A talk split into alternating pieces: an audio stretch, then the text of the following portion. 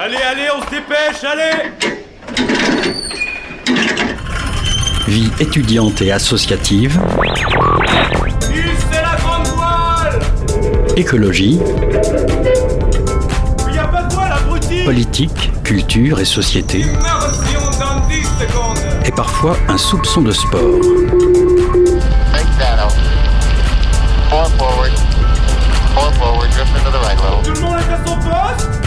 Du lundi au jeudi, 18h-19h, le sous-marin, la quasi quotidienne d'infos de Radio Campus Angers. Il est 18h, bienvenue dans le sous-marin, votre émission d'actualité sur les ondes de Radio Campus. Au programme de ce soir, en première partie d'émission, on reçoit Jocelyne Renou de l'association Éclat qui participe à l'édition 2023 du Printemps des Poètes. En deuxième partie d'émission, on accueille Marie Gauthier, metteuse en scène de la compagnie Piment Langue d'Oiseau, pour leur nouvelle création, alors nom un petit peu original.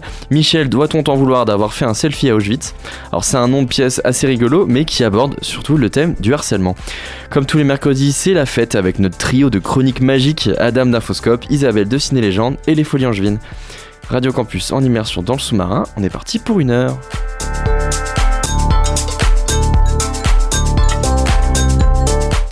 Alors on, on commence euh, cette émission et ça va faire mal. On commence cette émission avec toi Adam. Si le micro fonctionne. Si- si Si le- le- si le Merci micro- Hugo qui est à la régie actuellement. Euh, nous sommes mercredi. Exactement, Qui dit mercredi dit chronique d'Infoscope. tout à fait. Et qui dit chronique d'Infoscope dit Adam. C'est exact. Donc euh, jusque-là, on est bon. Voilà. Et aujourd'hui, tu vas nous parler de quoi? Bah d'après toi, d'après vous. Ha Mais oui, j'oubliais, à Radio Campus le 8 mars, on ne couvre pas la journée internationale des luttes des femmes. Oui. Et oui, j'avoue que pour une radio all inclusive, ça doit faire bizarre qu'on vous fasse la leçon, surtout pour un gauchiste grabataire comme moi. Enfin bon, heureusement que je suis là. Sinon les auditeurs n'auraient jamais eu vent de la grève féministe à l'initiative de l'intersyndicale, avec un rassemblement à 15h40 et une manif en ce moment même. À celles et ceux qui écoutent le 103 FM, si vous souhaitez le nec plus ultra de l'information, abonnez-vous à Infoscope. Nous avons d'ailleurs publié une vidéo, Marche ou grève, à propos de la lutte contre la réforme des retraites. Et une autre, Parole de manifestante. Tu, tu gazes jamais une occasion pour faire ta petite euh, com, à ce que je vois. Évidemment, mais moi au moins, je traite des sujets importants. Ce qui me permet à ce propos d'affirmer en ce jour de grève reconductible que le féminisme, c'est un combat syndical. Là, tu vas, tu vas fort. Hop, hop, hop, hop, hop. Moi, je vais pas la refaire 12 000 fois, mais c'est vrai que, encore une fois, vous traitez pas l'information. Enfin bon, au-delà de ça, je rappelle quand même que ce sont les femmes qui sont les premières victimes de la réforme des retraites, parce que ce sont elles qui sont le plus victimes des carrières hachées, et on l'a compris, avec le gou- gouvernement, si tu n'as pas fait de carrière complexe, bah, complète, bah c'est pas toi, c'est toi qui va te faire... Euh, oui, je- et, on a capté, Voilà, euh, voilà, voilà, voilà. Enfin bon, tout ça pour dire que les syndicats ont eu raison de s'emparer de cette journée, de parler de grève féministe, ça remet l'église au centre du village, vous voyez. Je trouve personnellement qu'on fait, qu'on fait bien trop la promotion de, de personnalités qui n'ont rien à voir avec le féminisme. J'en veux pour preuve l'organisation du mois de l'égalité par la mairie d'Angers, qui, dans son expo, met à l'honneur plein de femmes inspirantes, dont Roselyne Bachelot.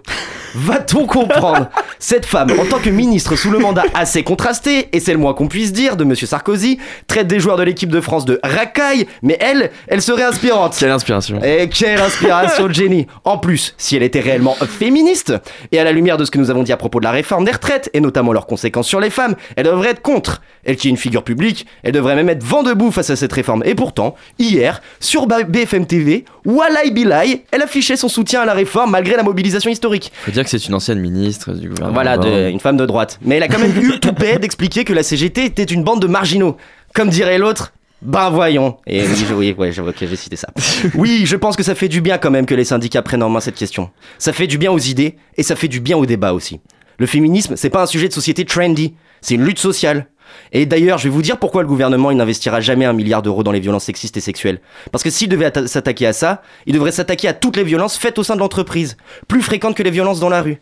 Donc cela impliquerait que les patrons mettent la main à la poche. Sauf qu'on sait bien pour qui Monsieur Macron roule. C'est le président des riches. Et Bernard Arnault, s'il veut pouvoir continuer à vendre des petits sacs Louis V, au fond, ça le dérange pas que ses idées soient, soient bourrées et que ses publicités soient bourrées de stéréotypes de genre. C'est donc à la conclusion de cette chronique que nous touchons au fond du problème. Pour combattre le patriarcat, il faut s'attaquer au capitalisme. Et quel est l'outil qui, en ce moment même, est le plus à même de vaincre le capitalisme, donc le patriarcat, si ce n'est ton syndicat?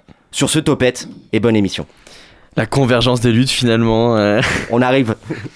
Eh ben, merci beaucoup, Adam, euh, pour cette chronique. Alors, je vais te contredire, parce que le féminisme, eh ben, on aime, on, on en parle. Euh, la semaine prochaine, on va diffuser une, une interview euh, réalisée par notre euh, coordinateur éditorial de Christine Barr pour la préfiguration du musée des féminismes. 18h-19h, le sous-marin sur Radio Campus Angers. Et avec moi dans les studios, en plus d'Adam d'Infoscope, je, je suis avec Zoé. Salut Zoé. Hello Augustin Alors avec toi, pendant 15 minutes, on va parler du, par- du printemps des poètes. Exactement. Alors après le courage, le désir et l'éphémère, c'est au tour de la thématique frontière, au pluriel, que la 25e édition du Printemps des Poètes tournera cette année. Avec nous pour en parler, Jocelyne Renou. Bonsoir Jocelyne. Bonsoir.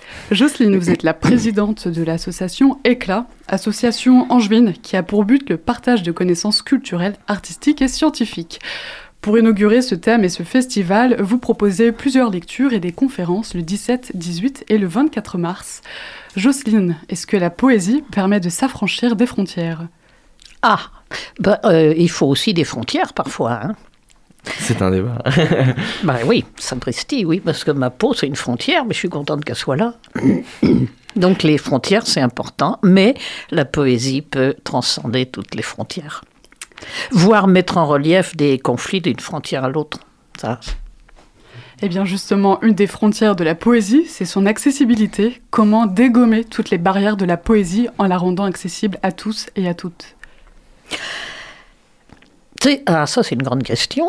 Euh, il y a Jean-Paul hein, Siméon, Jean-Paul Siméon qui est venu à la Cato, d'ailleurs, il n'y a pas longtemps, qui dit bien qu'on a tous, euh, on est héritier de Villon, euh, Rabelais, euh, Marot, Baudelaire, etc., etc. C'est dans notre culture, voilà. Et parfois, un seul vers, tout simple, sans savoir ce qu'il y aura derrière, c'est déjà quelque chose. hein. Il a- cité un vers de Victor Hugo. Il n'a pas donné la suite du poème, il a dit le premier vers déjà. euh, Demain dès l'aube, à l'heure où blanchit la campagne. Et ça, simplement, déjà, c'est la poésie. C'est simple. Alors, il y en a qui sont plus compliqués. hein. Ça, c'est vrai. C'est quoi les poésies compliquées? Bah, c'est que parfois la, la langue est très bousculée Mm. et c'est pas toujours évident pour, euh, pour, pour tout le monde d'accéder à ce type d'écriture. Eh bien justement, moi la première fois que je me suis confrontée à la poésie, c'était en classe de 5e, et seulement parce que j'y étais obligée. Euh, par cela, je me demandais si la poésie, ce serait pas réservé à une élite, ou en tout cas associé au fait même d'aller à l'école. Bah, C'est-à-dire que ça, elle est réservée effectivement dans le mode de fonctionnement euh, qui est autour. Tout le monde ne peut pas euh, accéder à ça. Moi, j'ai le plaisir d'aller depuis un peu de temps, un an, deux ans, dans des EHPAD euh, pour aller leur, leur faire partager la, la poésie. Et alors, il y a ceux qui sont déjà habitués, qui viennent. Mais je pense qu'il y en a d'autres qui viennent parce que bah, ils sont contents d'avoir quelque chose. hein. Et c'est une ouverture. Et c'est drôle parfois de les voir commencer à, bouger sur certains poèmes, à dire des, des bouts de vers Hmm. qui reviennent, c'est émouvant. Bah exactement, vous parlez de vers, mais c'est vrai que la poésie, c'est aussi toute une syntaxe, syntaxe, une syntaxe et une rythmique de lecture à acquérir. Est-ce que vous êtes d'accord avec ça? C'est une syntaxe. Vous me le refaites là? Ok, on commence. la poésie, est-ce que vous serez d'accord pour dire que c'est toute une rythmique de lecture et puis une syntaxe à acquérir? Ben, C'est la, la syntaxe de l'auteur. Et, et la, et le- la lecture, c'est pareil. On est des passeurs de texte. Hein. C'est pas euh, moi qui refais mon poème par-dessus celui de X ou Y. hein. On peut donner une deuxième vie à un texte en le lisant. Ah bah oui. Ah oui, oui. Moi, j'ai beaucoup de personnes qui m'ont dit des fois, euh, bah, quand je le lis, je comprends rien, mais quand je t'entends, j'ai compris. Pourquoi? Euh, J'en sais rien. L'oralité. Il y a... Bon, il y a aussi un peu de métier derrière, je pourrais le dire euh, d'une façon où personne ne comprendrait rien, mais euh, si on respecte l'écriture, il y a des choses qui passent beaucoup mieux. Mais c'est du rythme, effectivement. Un rythme, une respiration, et tout ça. L'affiche officielle du printemps des poètes de cette année, c'est un collage du photographe JR. Euh, sur cette photo, qui est d'ailleurs prise de haut, on peut voir deux yeux en grand format. Ce regard est coupé, euh, pour le décrire un petit peu, euh, cette affiche, ce regard il est coupé par la présence d'un mur qui est construit entre le Mexique et les États-Unis. Et sur ce collage, c'était également en fait une table où un pique-nique est partagé entre une centaine de migrants et de migrantes.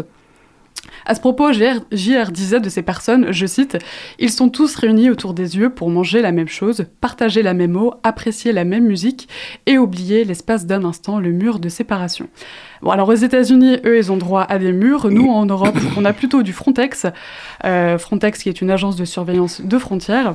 Est-ce qu'une frontière nous pousse à regarder de l'autre côté et, et où être, attiré euh, par l'inconnu Le petit flyer d'éclat, on a une grande ligne verticale orange et puis des deux pieds de chaque côté, orientés ben, vers la frontière, mais donc orientés l'un vers l'autre. qui se font face, exactement. Et les, les frontières, c'est aussi fait pour être dépassé. C'est pour ça que la poésie, c'est super, parce que là, on a, dans un des montages, on a une Ukrainienne qui va nous dire un poème en ukrainien et un autre en russe. Donc vous êtes d'accord pour dire que la frontière qui est représentée dans la, dans la poésie, c'est c'est un objet de curiosité et pas seulement un frein à cette curiosité? Euh, pourquoi la frontière en poésie serait un frein? Euh, Là, ça me dépasserait un peu. non, c'est- l'envie d'aller écouter, de partager. C'est l'objectif d'éclat en plus, hein, partager. Voilà. Plus tôt, on parlait de la construction d'un mur entre le Mexique et les États-Unis, construction qui était d'ailleurs prévue lors du mandat de M. Trump en 2017. Le poème, pardon, là là, j'ai parlé un peu fort, que vous allez nous lire, fait directement écho à des événements encore plus récents, avec l'invasion de la Russie sur le territoire ukrainien il y a tout juste un an. Ce poème s'intitule Ukraine et je vous entends en train de bouger les feuilles et il est signé Philippe Jacquemin. À vous la parole. Voilà, Philippe Jacquemin, c'est un poète breton d'origine et angevin. Donc on l'a invité pour euh, dire sa poésie bretonne angevine euh, au carnet. Et donc je participe à son montage, je participe à la lecture. À la lecture et donc il a le dernier poème, il dit, je l'ai mis à la fin, c'est, il s'appelle Ukraine.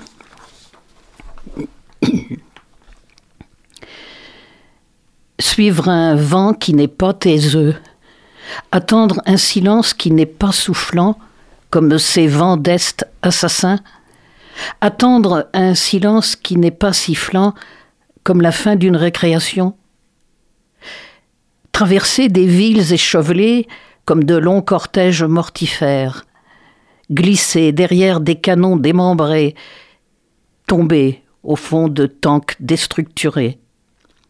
Des ombres de mains tiennent des fusils, des grenades éclatent en costume de fête, des nuages rampent au fond d'esprits brumeux, des pieds écrasent des ossatures, des balles trouent des avenirs. Le déséquilibre ne sait plus de quel côté tomber. Forcer, forcer les portes de la liberté et ne trouver parfois que celle de la mort. Accrocher aux fenêtres des drapeaux jaunes et bleus, brûler de vivre de tant d'espoir et embrasser le monde insupportable de merveilles, la guerre ne suffit pas à couper les racines. Merci, à beaucoup. vous, Jocelyne. Quand on écoute ce poème, excuse-moi, je t'interromps. Quand on écoute ce poème, euh, ça donne l'impression que euh, la poésie, elle est forcément pacifiste. Est-ce que c'est quelque chose que, enfin Ah. moi en tout cas, ça m'a donné cette Pas vision-là. forcément, non. Pas Ah non, forcément. Il y en a qui vont être euh, très, très, très engagés et dans des conflits. C'est ce qu'on va avoir à l'Institut municipal. Il y aura la conférence de Jean-Marie Théodat sur un poète haïtien dominicain, Jean... Comment il s'appelle? Jacques Viau-Renaud. Il est né haïtien, il vivait euh, en Dominique, et il y a le- en République dominicaine, et il y a le conflit. Hmm. Voilà, et sa poésie, est- et il était engagé dans le conflit. C'est étonnant. Et il est mort à 35 ans en plein conflit engagé. Le- la poésie guerrière. Mais voilà, il écrit sur ses deux patries. Sa patrie de naissance, sa patrie d'adoption. Mais il, il s'engageait. Est-ce que, est que la frontière n'est pas en soi un, un concept qui emmène à la violence? Bah, c'est ce que je vous disais. Je crois que c'est Pa- Pascal Bruckner qui a écrit un livre sur l'idée de frontière en disant elles sont utiles aussi. hein. Peut-être que. Enfin, oui, euh, oui, oui, oui et non. Quand on les franchit, euh, on a franchi la nôtre à une époque, euh, on s'est battu. hein. Est-ce qu'une des missions des poètes, ce serait pas justement de rendre hommage, de témoigner face à ces actes de barbarie? Ah bah euh, oui, il y en a qui, qui, qui, qui s'engagent vraiment et qui... Ah oui, oui. Il y a un écrivain, là, Ruben, Emmanuel Ruben, ou Ruben, je ne sais pas comment on prononce, qui s'occupait de la maison euh, Julien Gracq pendant un moment. Euh, il a sorti un livre, Nouvelles ukrainiennes.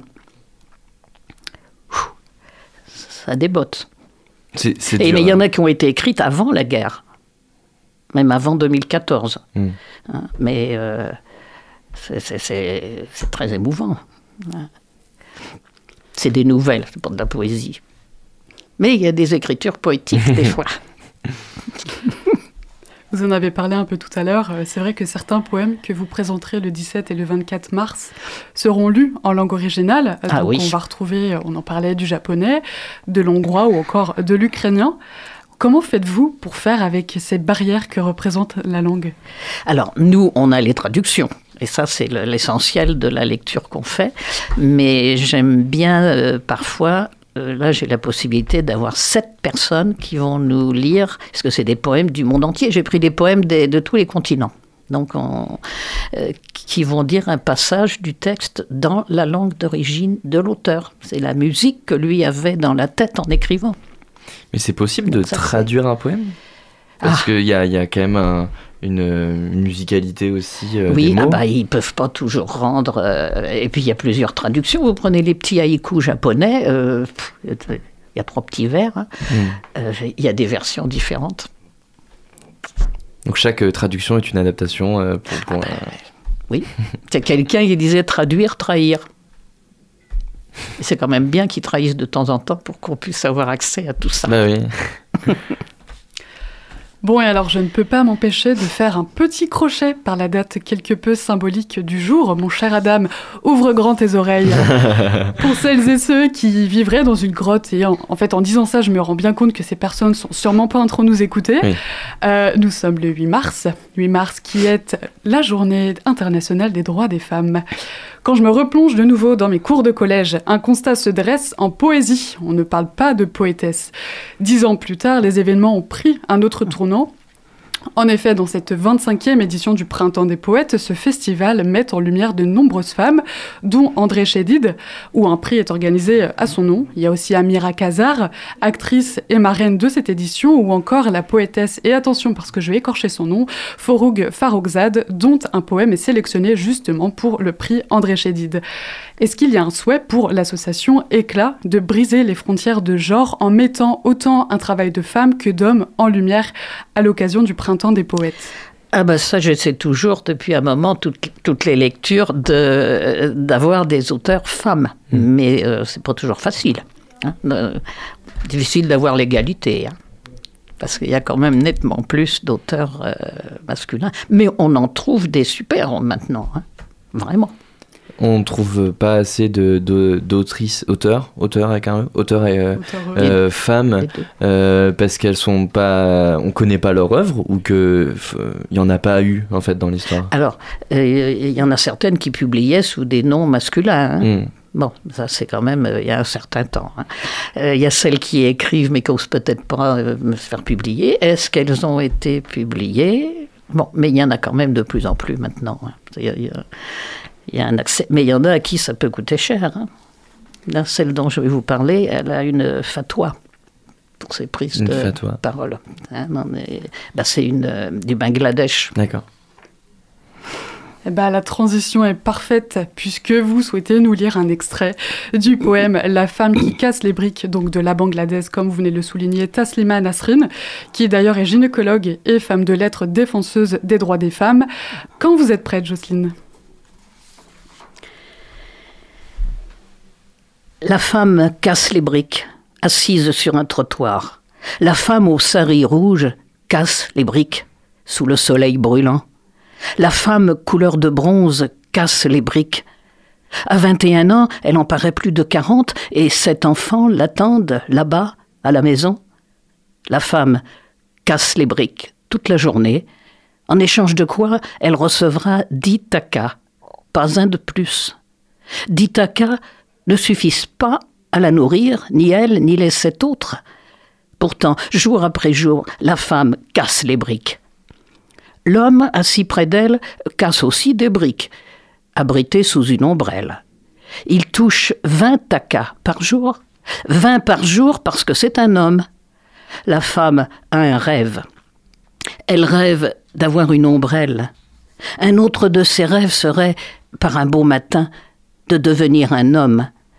20 pour les hommes, le double pour les hommes. Les sept enfants doivent être nourris. La peau de la femme s'assombrit de jour en jour, ses doigts deviennent durs comme des briques. La femme elle-même devient une brique. Plus dur que les briques, le marteau peut casser une brique, mais ne peut pas casser la femme. Rien, ni la chaleur du soleil, ni le ventre vide, ni le regret de ne pas avoir un toit en tôle, rien ne peut la briser. Merci. Merci beaucoup. Dans le poème, il est question d'une femme qui aimerait devenir un homme, car sa condition de femme ne lui permet ni d'avoir une ombrelle au-dessus de sa tête quand elle casse les briques, ni d'être payée comme son homologue masculin. Lui, il est payé deux fois plus qu'elle. Bon, alors ce poème, il date de 2003, même si nous, et si nous devions comparer, pardon, à cette même année en France, les hommes touchaient 25% de plus que les femmes. En 2019, le temps de, de travail équivalent, je vais y arriver, l'écart se resserre à 15%. En plus de ce sujet des inégalités salariales, salariales, ce poème aborde aussi la question des castes et euh, aussi de l'accès euh, à la contraception. Est-ce que le rôle de la poésie, c'est aussi de soulever des questionnements euh, universaux, justement des questionnements qui sont sans frontières Universel. Universels. Puisqu'on est dans la poésie, les mots. Euh, la, la poésie peut interroger sur tout. Tout, tout- oui, vraiment, sur tout. Il n'y a pas de limite à ce que peut dire et interroger et questionner et remettre en cause la poésie. Adam, tu voulais poser une question Oui, ouais. Euh, à ce propos, et en parlant de ça et de frontières, euh, est-ce- qu'est-ce que vous pensez euh, d'artistes, par exemple, euh, dans le rap, euh, qui cassent les frontières à la fois de, la- du langage, de la langue, mais qui aussi par les sujets qu'ils soulèvent, que ce soit dans les quartiers populaires ou même c'est un peu plus compliqué, mais sur les questions des euh, relations euh, humaines, euh, cassent aussi euh, ces barrières sociales. Est-ce que vous considérez que c'est aussi de la poésie à ce, à ce titre? Ah bah oui. Bah oui. Ouais. C'est- moi, C'est-à-dire dans, dans un autre dans un autre domaine, il y a le, le- le hip-hop. Moi, j'adore la danse. Oui. Mais le hip-hop, j'adore. Oui. Euh, voilà. Bah oui, c'est de la danse. Bah, pour moi, c'est pareil, ça. Et du coup, on aura C'est l'occasion. une autre écriture. C'est c'est- bon, avec un autre rythme. Oui. Et c'est possible, euh, par exemple, d'avoir euh, des rappeurs qui peuvent venir au Printemps des Poètes euh, à Angers euh, Ah, il y en a certainement. Ouais. Alors, le rappeur, slammer, je ne sais pas trop là. hein. Mais il y, a- il y a, il y a des associations qui, qui font venir. Oui, oui. une, une dernière question, Zoé. Ouais, en, en tout début d'interview, je vous demandais si euh, la poésie pouvait euh, s'affranchir des frontières. Et j'aimerais euh, terminer en vous demandant si la poésie, elle avait aussi le pouvoir de démolir ce, ce mur du patriarcat. Silence. Euh, le mur du patriarcat. Euh, Le pouvoir de démolir, euh, j'en sais rien, mais l'interroger, le remettre en cause et tout, bah oui. Si on avait une poésie guerrière, là, comme, comme, comme on en parlait, plutôt euh, un peu engagée, ça pourrait effr- effriter ce mur. Et il y en a une, on n'a pas le temps de la dire, là, d'une auteure iranienne. Euh, je vous garantis que ce qu'elle dit, c'est invraisemblable. En 1900, je sais plus quoi, euh, 10, 13, euh, je sais plus quand est-ce qu'elle est morte. C'est exactement ce qui se passe aujourd'hui. Hmm. Et euh, elle y allait, je veux dire, c'était pas rien, poétesse iranienne. Bon, évidemment, elle avait quelques soucis, hein. Merci beaucoup Zoé, merci beaucoup Jocelyne Renou, c'était c'était chouette, un petit moment de poésie dans le sous-marin, il en faut. Euh, dans quelques instants, on va être rejoint par Isabelle pour sa chronique ciné, mais avant cela, un peu de musique pour respirer, un peu de poésie musicale, et euh, c'est un morceau que tu as choisi, Zoé. Ouais, je voulais vous partager Boat People parce que je pense qu'il est complètement dans la thématique des frontières de Stand Pitro- Patrol. Patrol. Patrol, on va y arriver.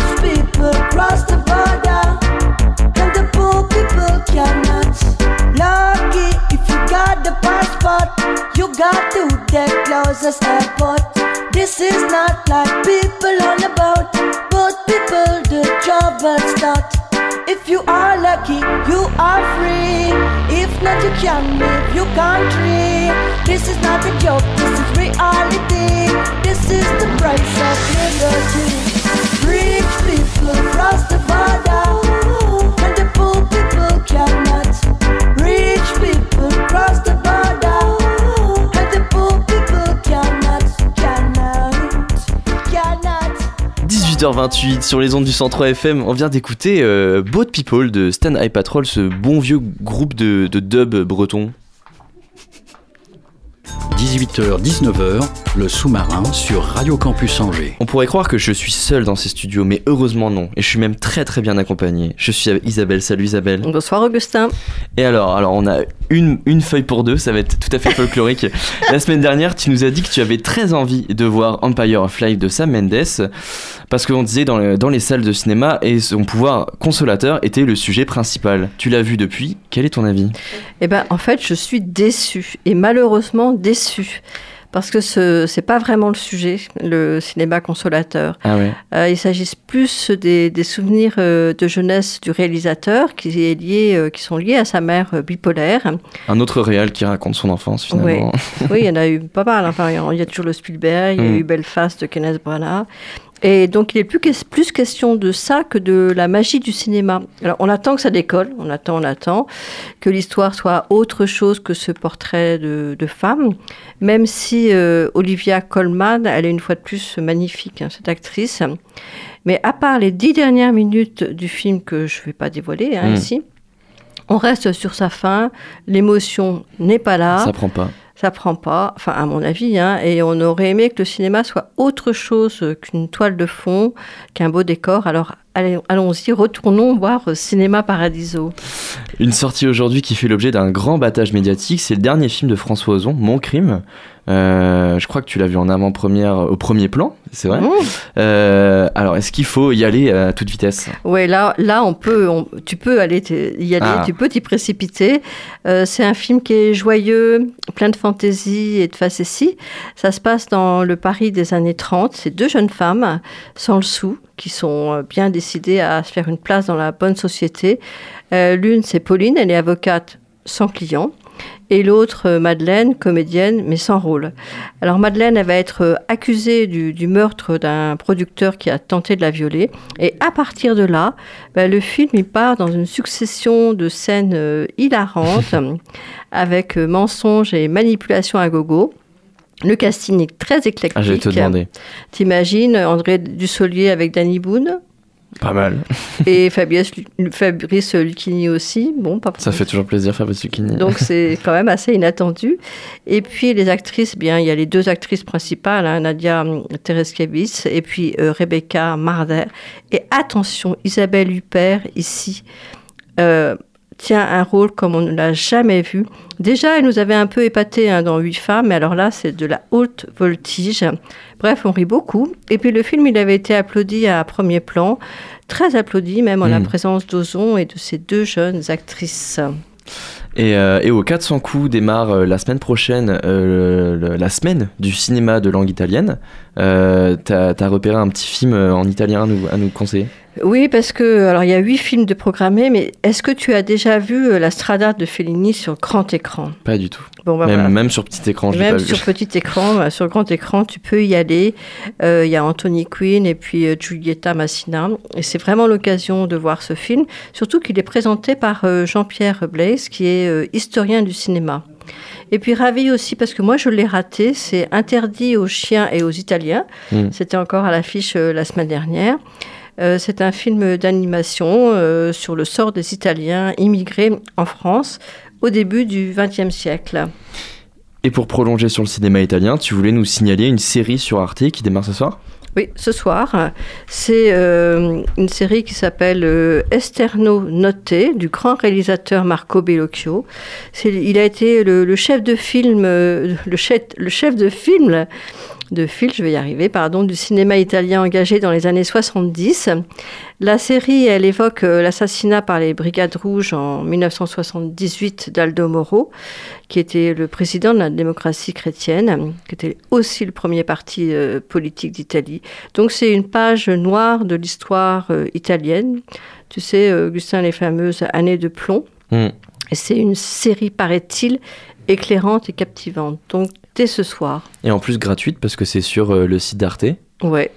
Sur le site d'Arte. Et donc ça, tu peux même tout voir ce soir si tu veux, si, si tu n'as rien d'autre à faire ce Si on a soir. envie de binge cette série.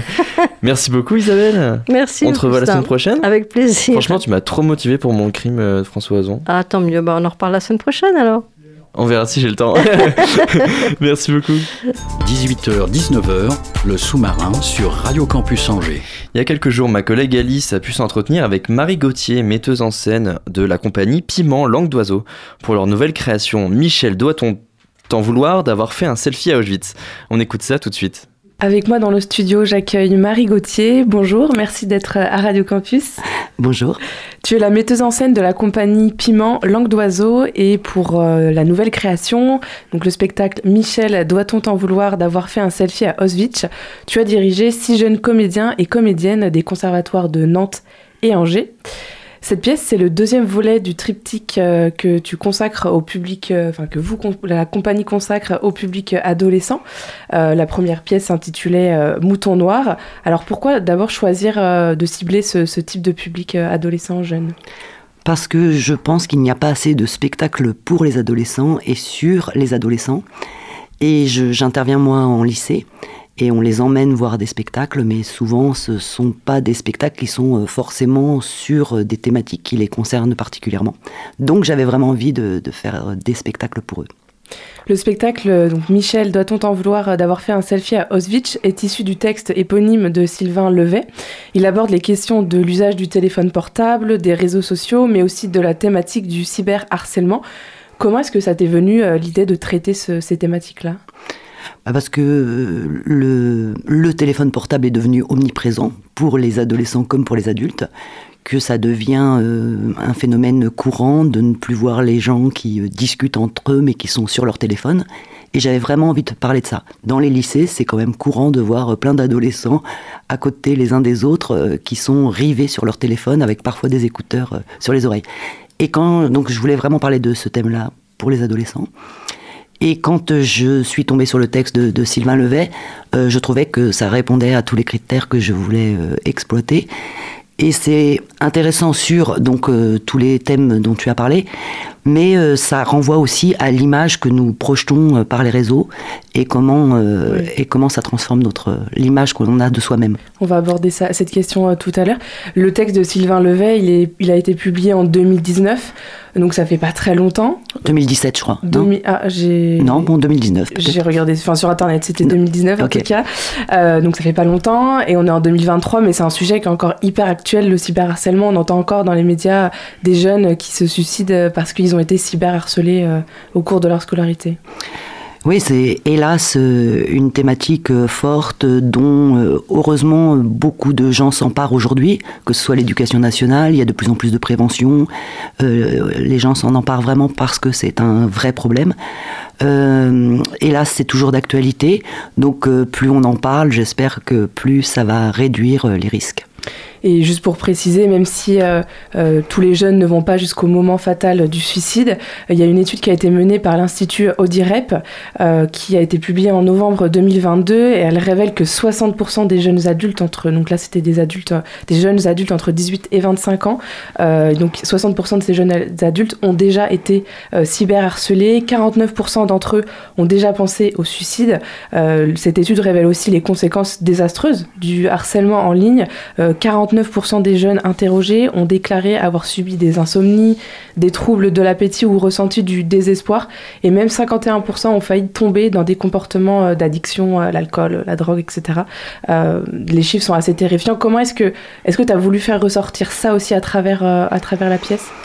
Euh, nous, on se situe que d'un point de vue artistique, et euh, c'est vrai que de, s'emparer d'une pièce dont le sujet est, euh, le cyberharcèlement et le présenter à beaucoup de jeunes fait en sorte qu'il y a des prises de conscience qui se font par l'intermédiaire du spectacle vivant.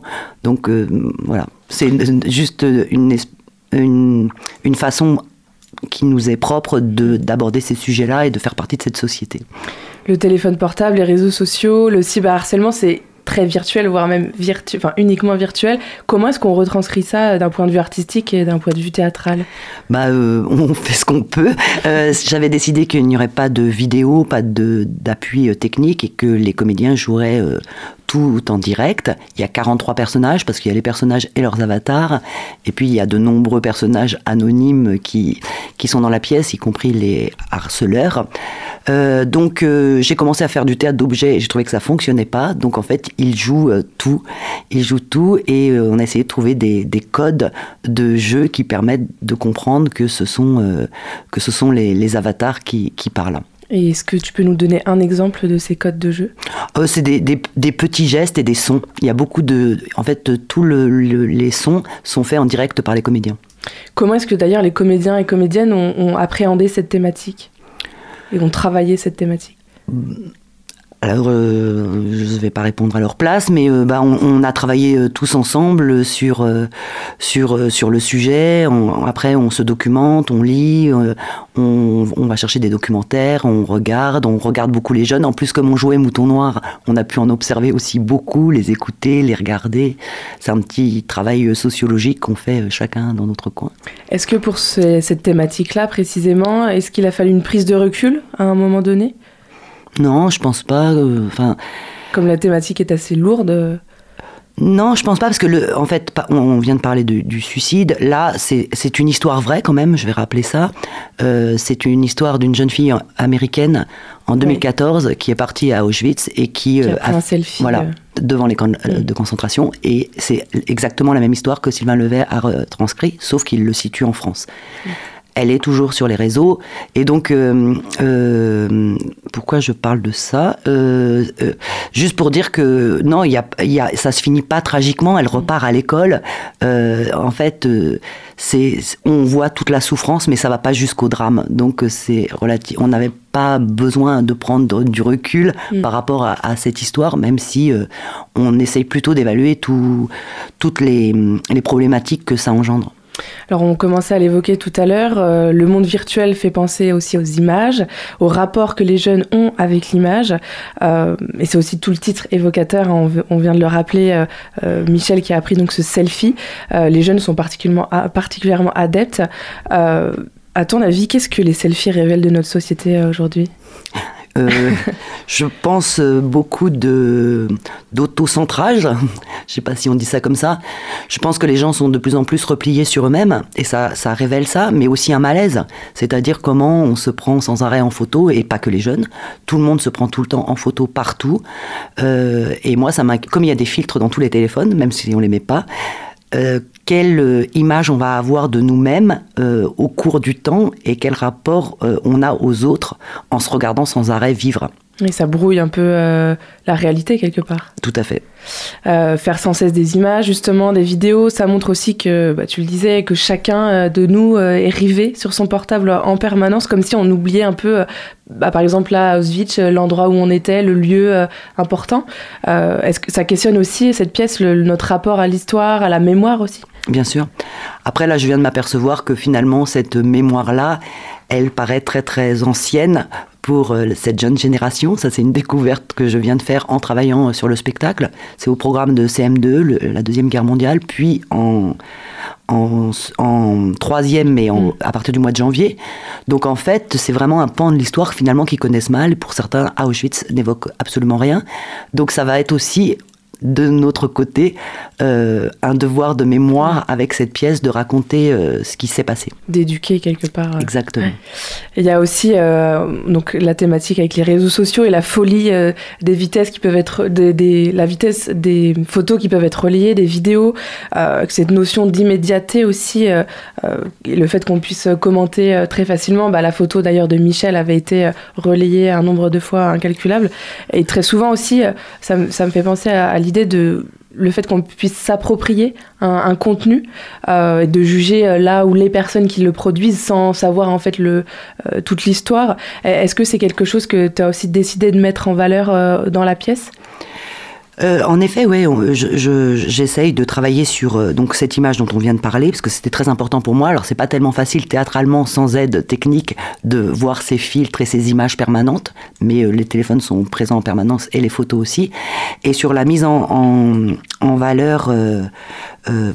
De l'appropriation d'un contenu, par exemple sur Voilà, Internet on voit quand même que, euh, en effet, euh, on se filtre quand on, on envoie des images, mais par contre, on ne connaît pas le contexte et on ne filtre absolument pas sa parole parce qu'on est anonyme et qu'on peut insulter des gens et ne pas du tout connaître le contexte. Pour l'histoire de Michel, cette vraie, vraie Michel euh, Américaine. américaine, en fait, elle était passionnée d'histoire avec son père. Ils devaient faire le voyage ensemble et euh, son père meurt. Et donc elle part toute seule à Auschwitz et elle fait ce selfie, peut-être qui était juste pour dire à son père Mm. j'y étais. étais. Mm. Et donc en fait, sans et elle a 14 ans. Donc euh, euh, sans connaître le contexte, on lui dit euh, va, va te tuer, euh, tu mérites pas de vivre. C'est un peu disproportionné. Voilà. Et euh, je, je crois qu'aussi dans, dans ta pièce, tu as voulu faire sortir le, côté- sortir le côté transparent avec euh, des objets bah, transparents. Quoi. Quelle place il a et à qu'est-ce qu'il sert Qu'est-ce qu'il explique? Bah, euh, que on fait croire avec euh, tous les influenceurs, etc., que notre vie est euh, passionnante per- en permanence, que tout est transparent, alors que tout est mis en scène. Donc cette transparence, elle, elle, elle révèle tout en cachant tout. Mm. Oui, c'est vrai que tous les objets sont, sont transparents dans la, dans la pièce. J'allais y venir justement aux influenceurs, influenceuses qui peuvent faire croire une vie parfaite pour ces jeunes. Et je pense aussi aux, aux- aux influenceuses, influenceurs de télé-réalité, euh, où les jeunes, enfin souvent ce sont les, plus jeunes d'entre nous qui les suivent.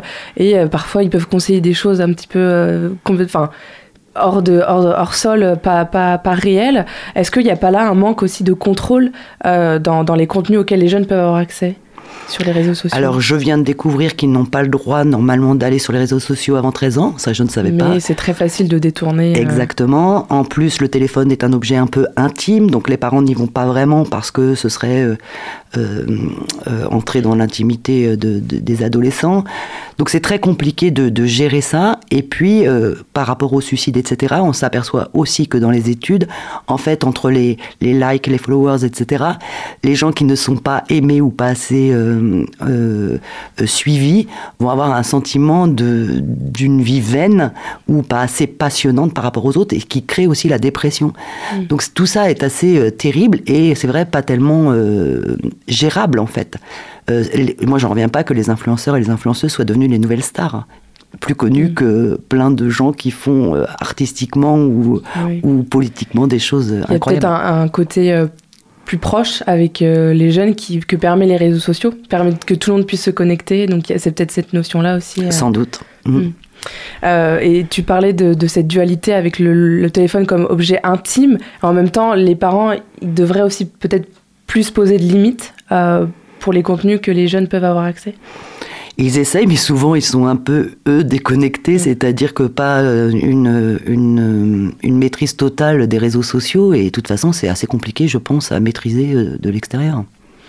Euh, avec cette pièce, cette triptyque, tu t'adresses donc principalement à des jeunes, des adolescents, mais ça touche aussi euh, les adultes. Euh, et tu as travaillé avec- euh, pour cette pièce et les autres aussi avec des établissements scolaires. Est-ce que ça veut dire, on en parlait déjà un petit peu, que c'est un peu adapté de façon pédagogique, cette pièce? Alors, la pièce, elle existe en soi, elle n'est pas euh, spécialement pédagogique dans le sens où il n'y a pas de morale, ni dans Mouton Noir, ni dans Michel, et ça ne m'intéresse pas. En fait, euh, la pièce telle qu'elle est pose des questions sans y répondre, que ce soit pour Mouton Noir, que ce soit pour Michel. Juste, c'est un état de fait et qui permet, par contre, la discussion, la prise de conscience, que ce soit pour les adultes ou pour euh, les adolescents, en se disant, ah ouais... Enfin, c'est un- vraiment un miroir, comme le théâtre l'est souvent, un miroir de notre société, parfois déformant, mais qui permet quand même de euh, prendre conscience et surtout d'ouvrir la discussion. La discussion entre les élèves, entre eux-mêmes, Ouais. avec les professeurs. Et avec les parents qui se rendent pas forcément compte du harcèlement scolaire, de ce que c'est, mais aussi qui renvoient leurs propres euh, difficultés. Et le problème du harcèlement ou du cyberharcèlement, il est aussi vrai chez les adultes. Donc en fait, on est tous concernés. Et les adultes ne sont, vraiment pas en reste par rapport à leur maîtrise du téléphone qu'ils ont en permanence, qu'ils savent pas forcément éteindre, même pendant les représentations. Enfin, c'est... c'est- Oui, un, fléau quelque part, le téléphone euh, de minuit à l'autre minuit, 24 heures sur 24, il peut être allumé. Euh, et d'ailleurs, euh, comment on, on réagit ces jeunes Parce que le spectacle a déjà été joué plusieurs fois, par exemple le 3 février au centre culturel Jean Carmet, à Muret-Régnier, et au champ de bataille pour plusieurs représentations du 7 au, au 10 février. Quel retour tu as pu avoir Peut-être même des, des équipes pédagogiques euh, Alors pour l'instant, les gens ont l'air euh, très satisfaits. Alors surtout les adultes qui sont très contents qu'on parle de ça. Les adolescents, pour l'instant, faut que j'attende un peu parce qu'on a fait donc huit représentations au théâtre du champ de bataille, mais euh, j'ai pas encore beaucoup de recul sur comment ils l'envisagent parce que en fait, après chaque représentation scolaire, on fait des bords de scène, on discute avec eux, etc. Et pendant la création, j'ai aussi euh, vu des adolescents qui, qui l'ont vu. Donc c'est assez intéressant euh, les, discussions, mais pour l'instant, c'est c'est un peu. euh, Est-ce qu'il y avait des réactions dans la salle euh, ils sont non, ils sont assez, euh, ils sont assez calmes en regardant euh, le spectacle. Je pense que ça cogite pour pour en discuter plus tard. Hmm. On parlait d'un triptyque, donc Mouton Noir, Michel, qu'est-ce que ça va être la suite? La suite s'appelle Silence et c'est un spectacle sur le plaisir de la lecture. Le plaisir de la lecture. Voilà, et il est prévu pour euh, février l'année prochaine. Février l'année prochaine. Et donc, euh, tu, tu l'évoquais un petit peu aussi tout à l'heure, on peut pas répondre, enfin, la, le- la pièce ne répond pas à la fameuse question est-ce qu'on doit en vouloir à Michel? Non, je pense pas. On, non, on n'y répond pas. Et, et personne ne peut. Enfin, chacun peut y répondre à sa façon, À sa façon. mais il n'y a, a pas de réponse à ça. Par contre, que, ce que j'espère vraiment, c'est que ça puisse permettre euh, la discussion et de se rendre compte de notre euh, relation au téléphone. Merci beaucoup, Marie Gauthier, euh, d'avoir euh, discuté sur les ondes du 103 FM. Donc, je rappelle que euh, le spectacle sera rejoué le 10 mars à 20h30 à Montreuil-Juigné, salle Jacques Brel, et le 14 mars à 20h à Avrier, espace Georges Brassens. Merci. Merci beaucoup. Une interview réalisée par Alice Breton. Restez bien à l'écoute du sous-marin sur le 103 FM. On est parti pour 3 minutes de bounce, comme dirait notre, notre cher Hugo.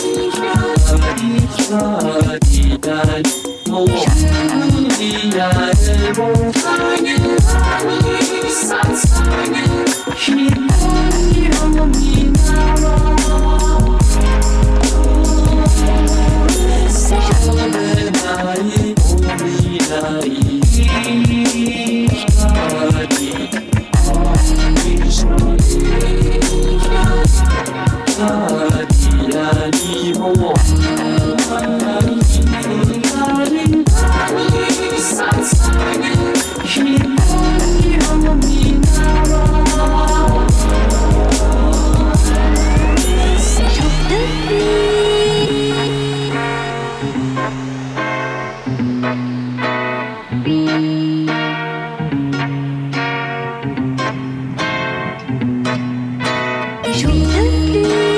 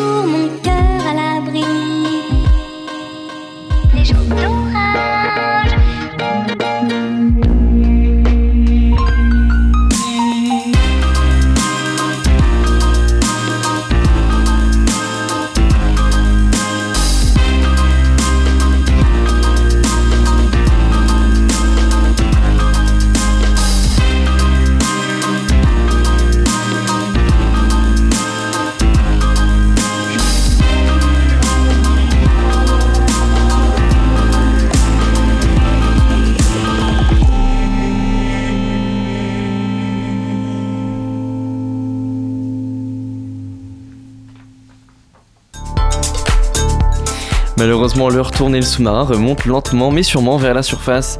Merci à toutes et à tous de nous avoir écoutés. Merci à nos invités pour leur participation. Merci à Adam d'Infoscope et Isabelle de Ciné Légende.